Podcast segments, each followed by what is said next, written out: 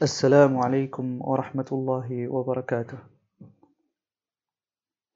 Ciertamente alabamos a Allah, nos encomendamos a Él, le pedimos perdón y nos refugiamos en Allah del mal de nuestras almas y del mal de nuestras obras. Quien Allah guíe nadie podrá desviarlo, y quien Allah desvíe nadie podrá guiarlo.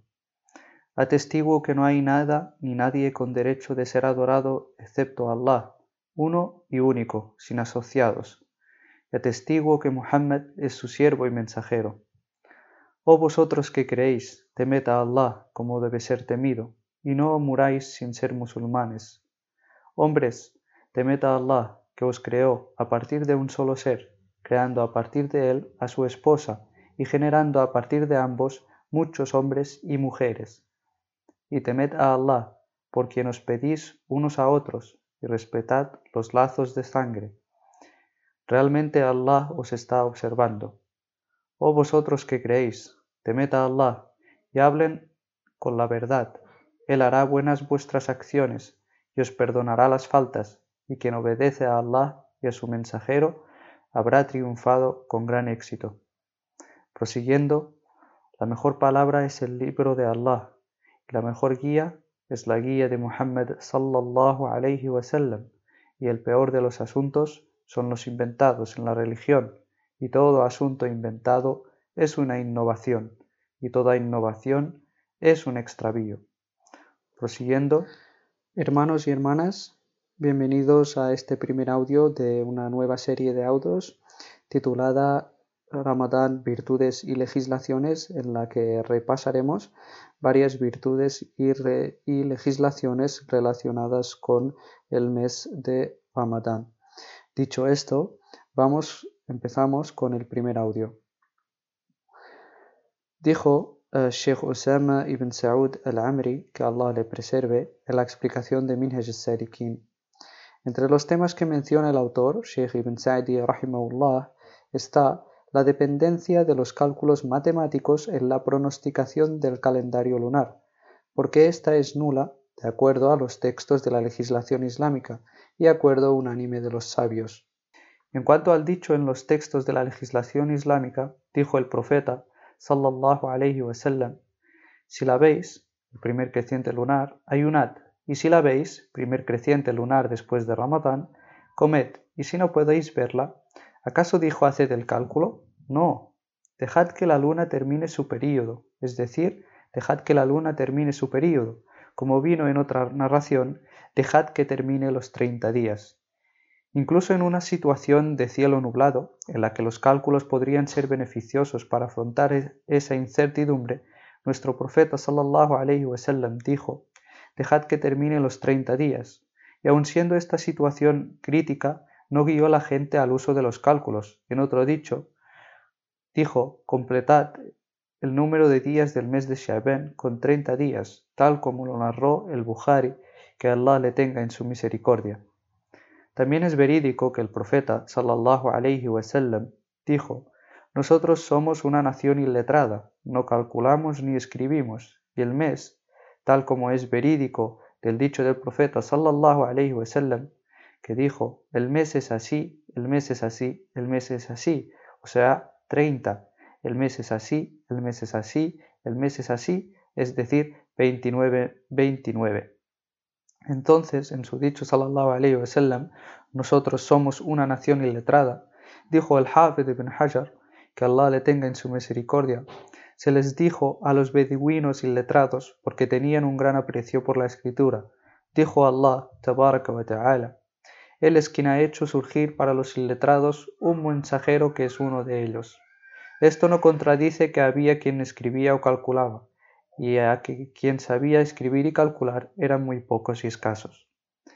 Y a, lo que se, refiere aquí con cálculo es el cálculo de las estrellas y sus movimientos, y no sabían de eso sino algo muy insignificante.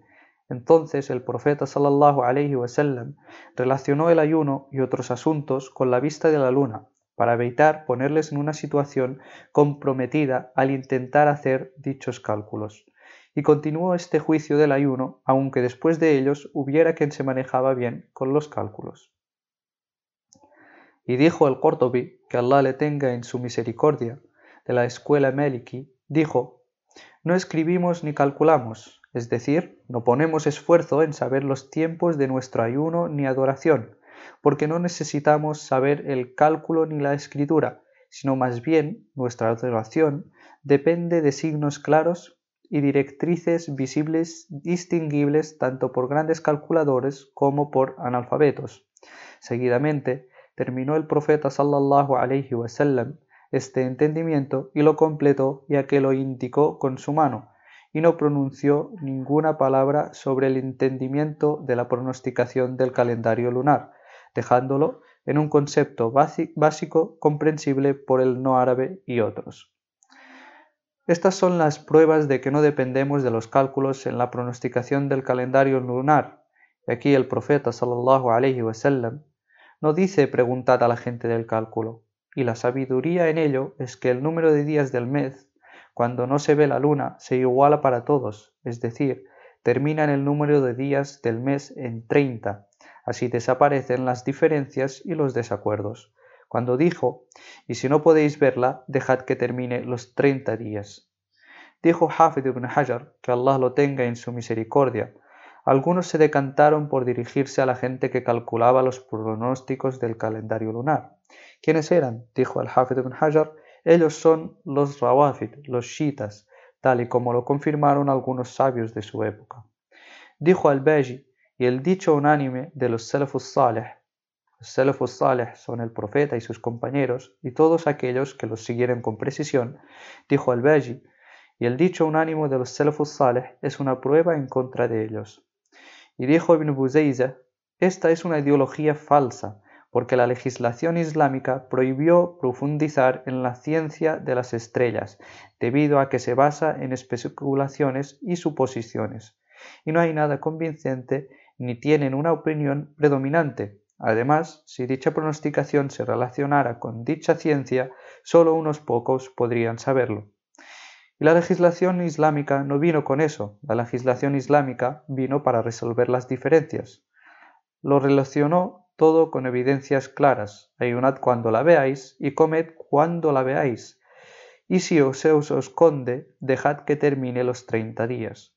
No vino la legislación islámica ordenándonos que vayamos a aquellos que pronostican el calendario lunar a base de cálculos, y después aparecen diferencias entre ellos, porque la luna, tiene 28 etapas y cada etapa se divide en varios niveles y ellos mismos tienen diferencias en estos niveles.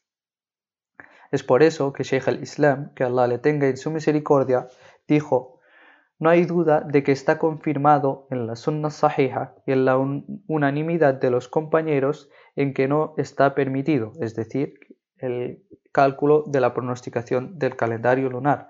Es haram no está permitido depender del cálculo de las estrellas, como está comprobado por el profeta sallallahu alaihi wasallam, como aparece en los dos libros de narraciones verídicas al Bukhari o Muslim, que él dijo: Nosotros somos una nación iletrada, no escribimos ni calculamos.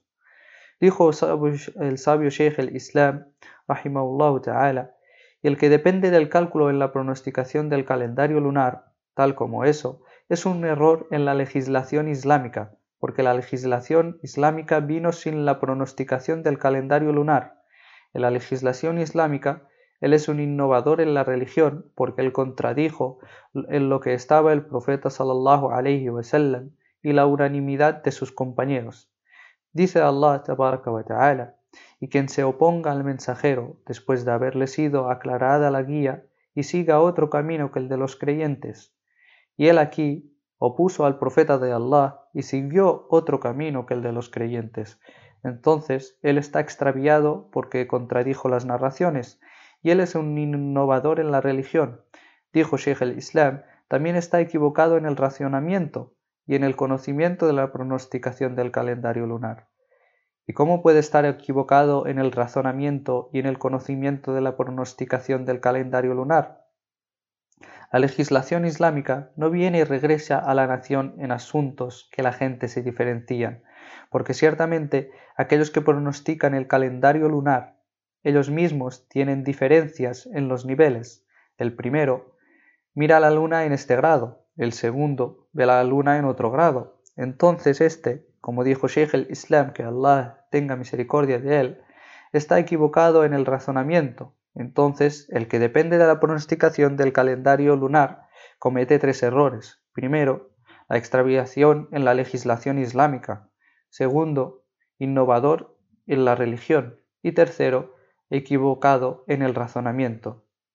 Dijo al-Jazzaz al-Hanafi, tal como está en Ahkam al-Qur'an, quien dice considerando las etapas de la luna y la pronosticación de la astrología, ha salido del juicio de la legislación islámica y no está permitido esforzarse para elaborar un dictamen con este dicho tal como prueba el libro, es decir, el Corán, la Sunna y la, unanimidad de los sabios, diferenciándose de este dicho. Hasta aquí este primer audio, esperemos que Allah beneficie con él a todos los musulmanes y musulmanas, insha'Allah Rabbul Alamin. Y no olvidéis que este es el primer audio de una serie de audios que iremos ampliando insha'Allah tabaraka wa ta'ala. وصلى الله وسلم على نبينا محمد وعلى آله وصحبه أجمعين ومن تبعهم بإحسان إلى يوم الدين السلام عليكم ورحمة الله وبركاته